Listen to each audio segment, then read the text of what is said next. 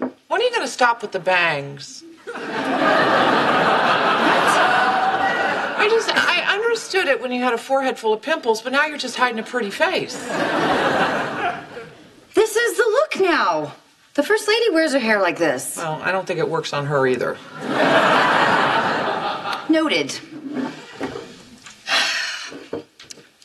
What are we gonna do about Violet? I love her hair.